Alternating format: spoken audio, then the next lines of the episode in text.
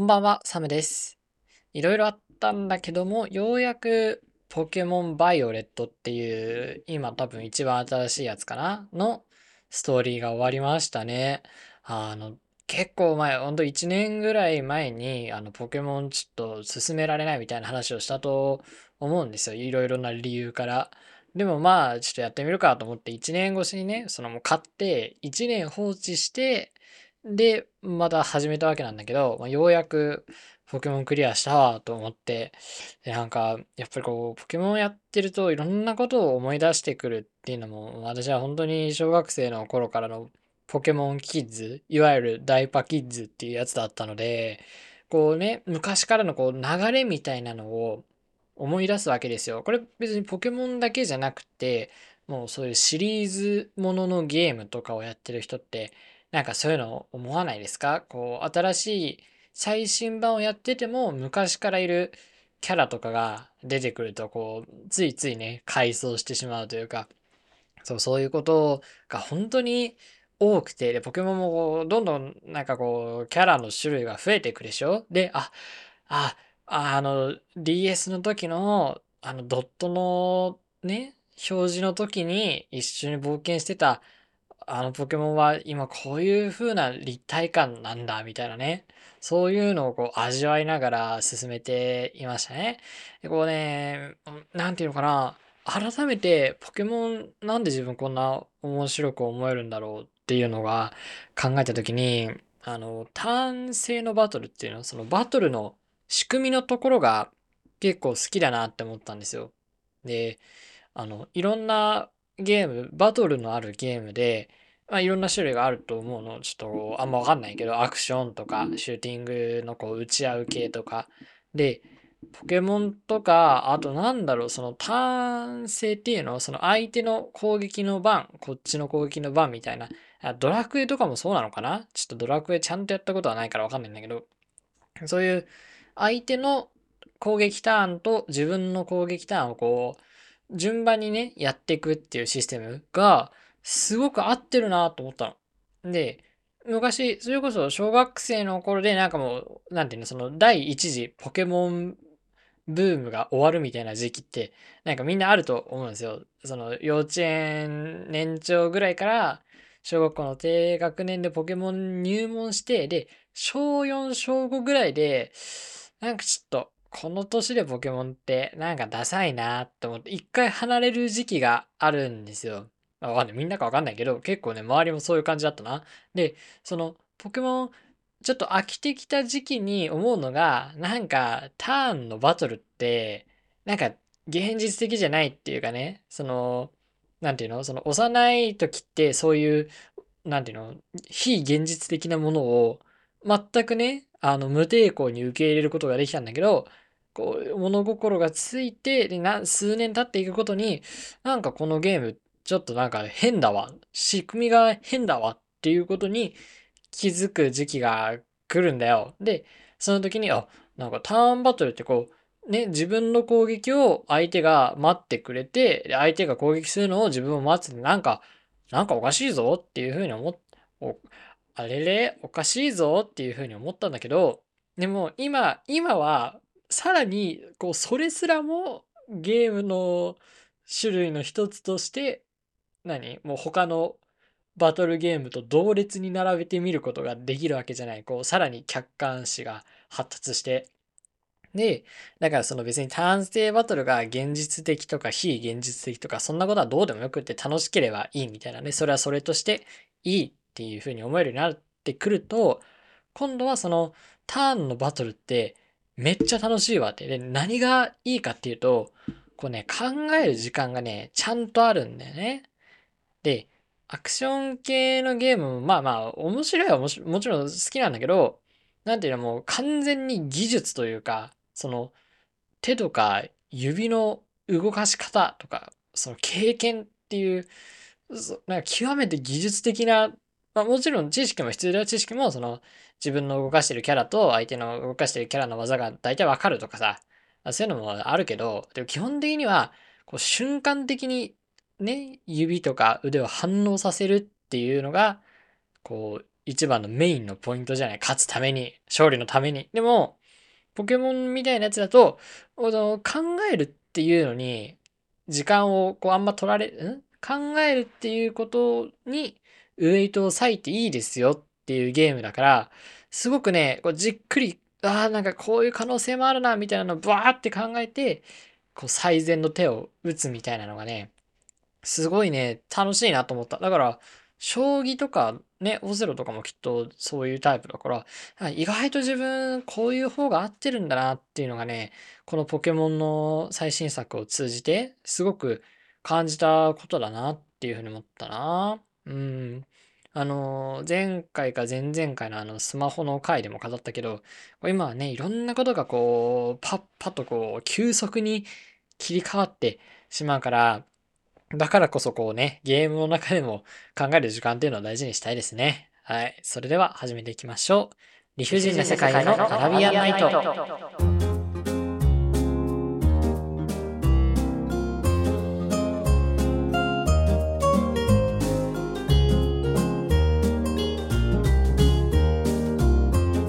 こんばんは私があなたのシェヘラザードサムです今日もこの現代社会と戦うあなたに不条理な出来事に折り合いをつけられないあなたに送るフリートークポッドキャスト理不尽な世界へのアラビアンナイト。本日は第90夜でございます。社会人になる直前に休学した大学生が中二病スピリッツ全開で日常の理不尽を嘆く番組です。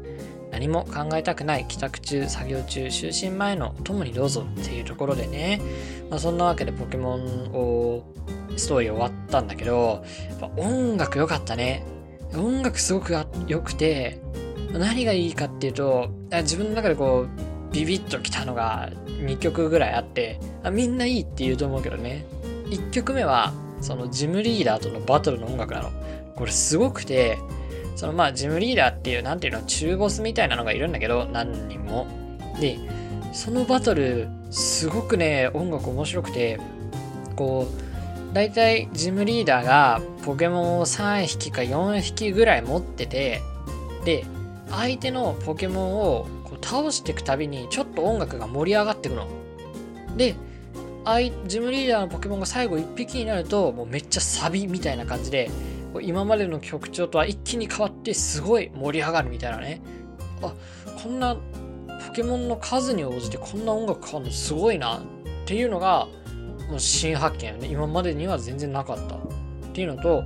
あとはそのストーリーの最後のバトルストーリーの最後のバトルもすごく音楽良くってあの何て言うのかなまあ今更もう1年以上前のゲームだからネタバレとか別にいいと思うんだけどそのずっと今まで一緒に旅をしてきたポケモンがいるんだけどでもバトルはできないみたいな。バトルはできないんだけどずっと一緒にいてくれたポケモンがいてでラストバトルでようやくそいつがついにバトルに登場するわけよ。ついに戦ってくれるの一緒に。でその時に流れる曲はめっちゃ壮大でかっこいいんだけどよく耳を澄ませてみるともう冒険を始めてすぐのあの地域の音楽 BGM がこう随所にね聞こえるみたいな。これもなんかこうあそうだな、こいつとずっと最初から一緒にいたんだよな、みたいなのを感じれるっていうところでね、結構凝った音楽でね、いや、めっちゃ良かったなっていう風に思います。なんかダウンロード版、もうちょっとね、お金が貯まったら買っていこうと思うんだけれど、そんなところで今日は全く関係ないんだが、なんか、繊細っていう言葉があんま好きじゃないわっていうお話をしたいんだよね。うん、うんと、ここで言う繊細っていうのは、あの辞書で引いた通りの意味のその辞書の意味での繊細っていうよりは最近割と使われがちな方の意味の繊細っていうの？で、なんていうの？こう、みんなが聞いたことあると思うんだけど、HSP みたいなのあるじゃん。こう、結構、感覚が、いろんな感覚が過敏で、みたいなね。で、そういう人を、まあ、HSP って言ったり、繊細な人とか、繊細さんって言ったりするんだよね。で、別に私、自分自身でさ、なんかファッション HSP を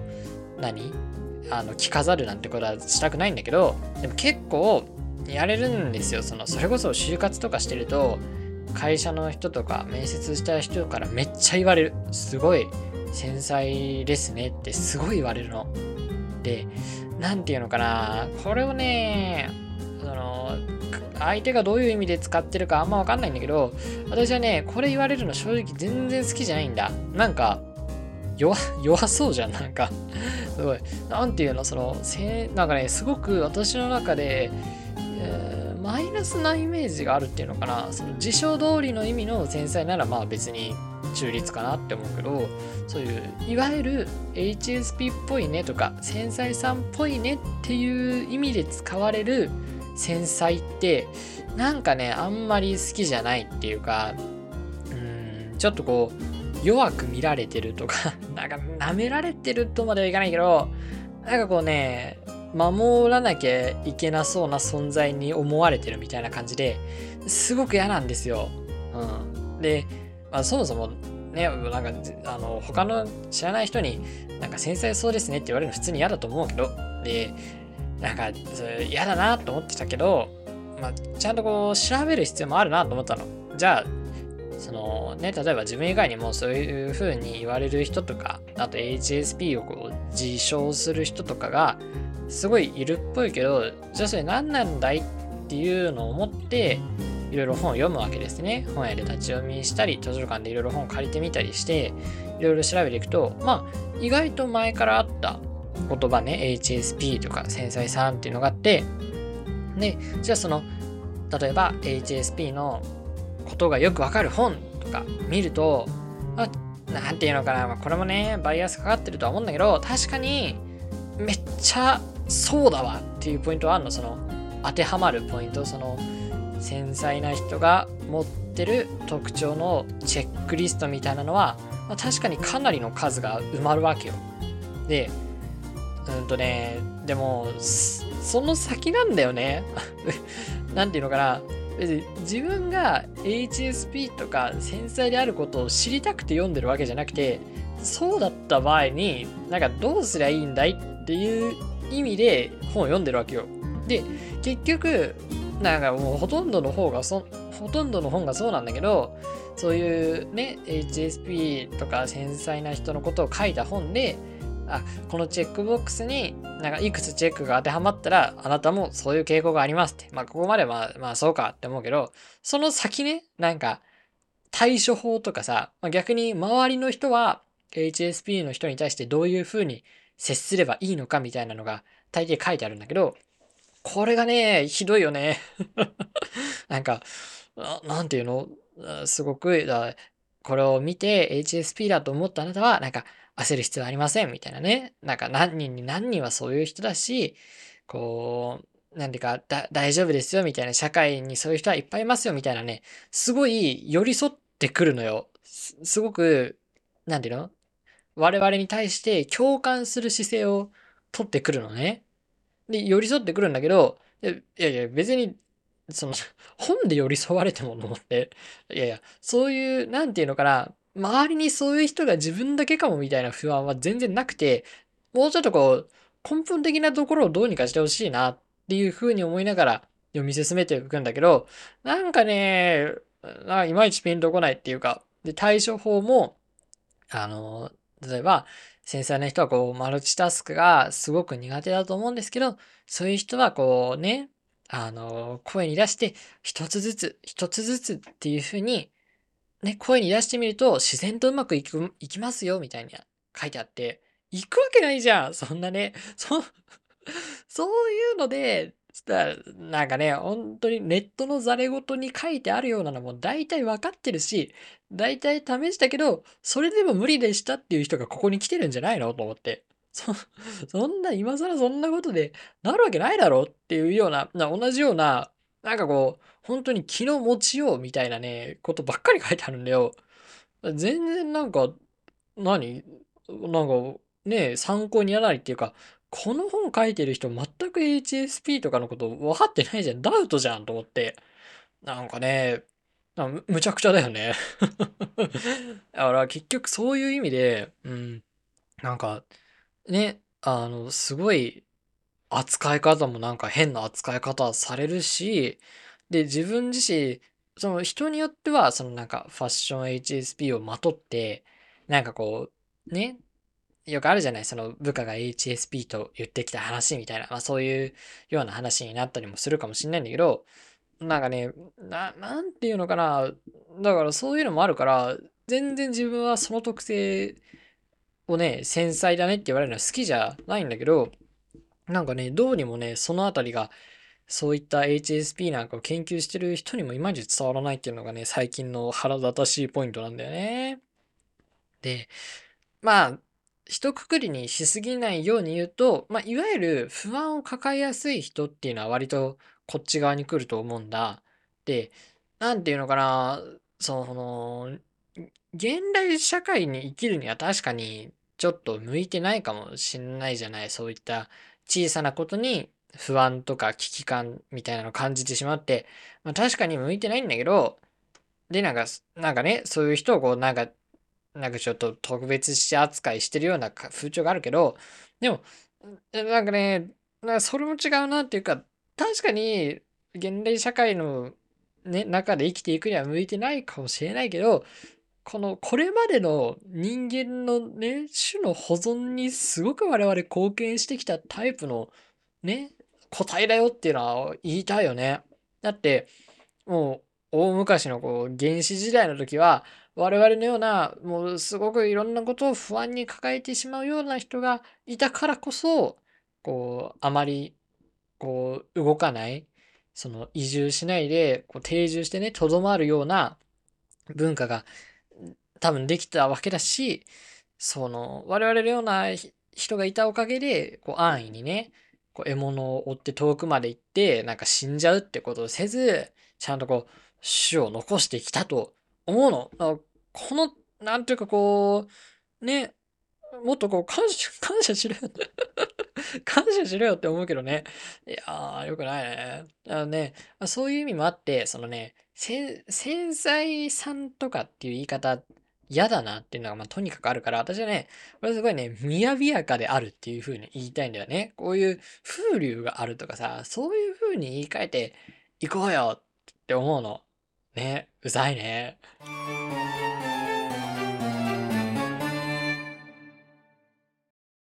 天津飯、物を借りるぜ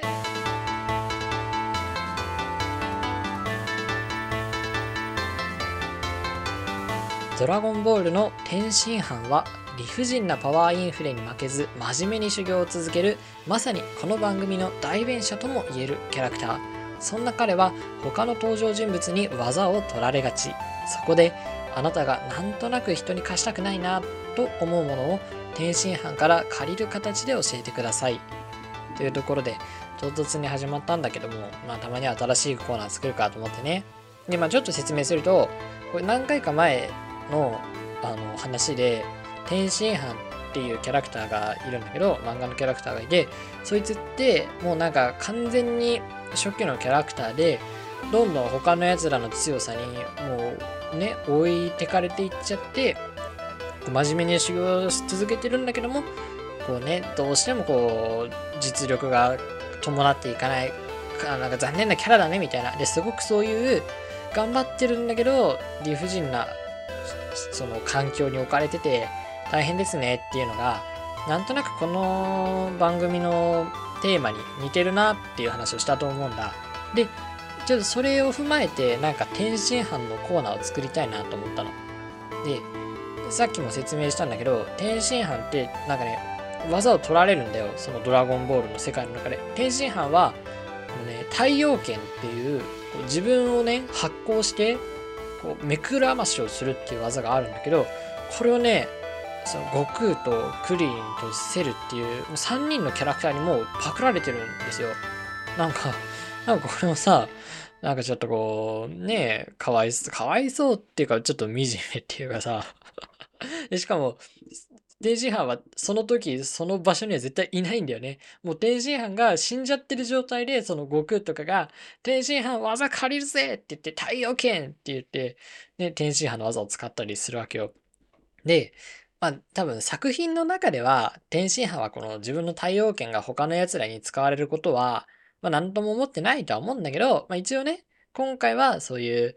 天津飯にもうちょっとこう不条理を押し付ける感じで、で、まあ、ちょっとこう、ドラゴンボールとはそれて、みんなが、なんかこう、人に貸してって言われたら、まあ、貸さないわけにはいかない。そこまでではないけど、でも、なんか別に貸したくはあんまり貸したくないんだよな。でもまあ、貸さないまではいかないっていうようなものを、ちょっといろいろ聞いてみたいなっていうふうに思いました。ね。で、あの、あのちゃんが言ってたよね。そのもう、おじさんはいろんなものをドラゴンボールで例えすぎ、推しの子で例えてくんないとわかんないって言っててね。もう本当にこう、心が痛いね。その通りだと思うけど、でも、推しの子ってバトル漫画じゃないからあんまり例えるとかできなさそうだけどね。はい、じゃあちょっとやってみましょう。今回もチャット GPT 君にあのお便りを出力してもらったので、そのあたり紹介していきたいと思います。ラジオネーム、ミッドナイト・ウィスパラー。天津飯、物を借りるぜ図工の時間のハサミ。これ、めっちゃわかるっていうか、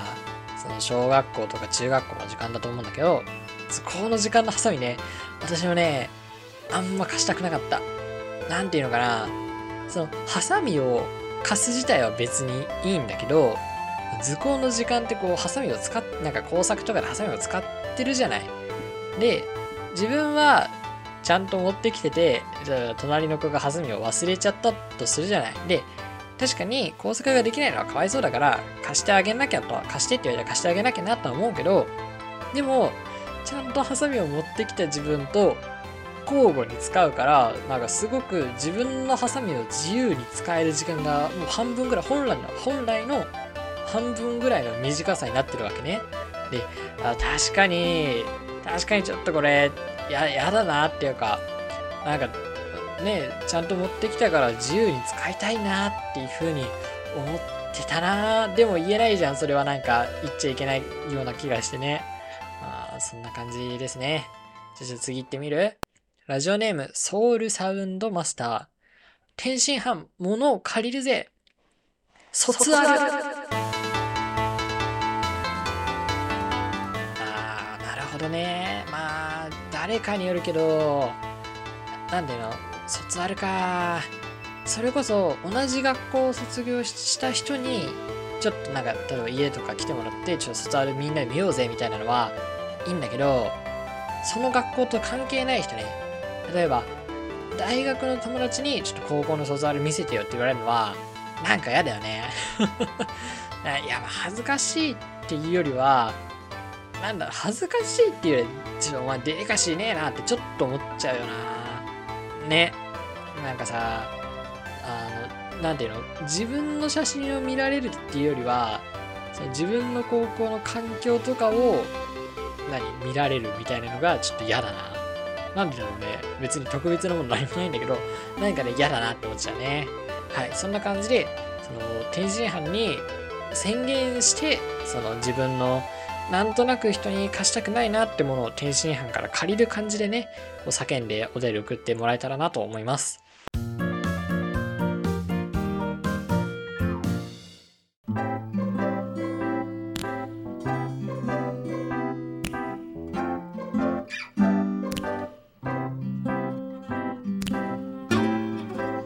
理不尽な世界へのアラビアンナイト、そろそろお別れのお時間です。いや、そういう感じでね、あのー、新しいコーナーも始めたし、ちょっといろいろやっていこうかなと思います。さて、この番組では、普通と関西質問ですね、やコーナーメールを募集しております。概要欄に掲載している Google フォームからぜひ送ってくださいね。X もやっています。番組アカウントのフォローと、ハッシュタグ理不尽、理不尽はカタカナですね。での感想ツイートよろしくお願いします。それと今お聞きのポッドキャストサービスから番組をフォローしていただけると嬉しいです。次回の話は今宵のものよりもっと心躍りましょう。それでは良い夢を。おやすみなさい。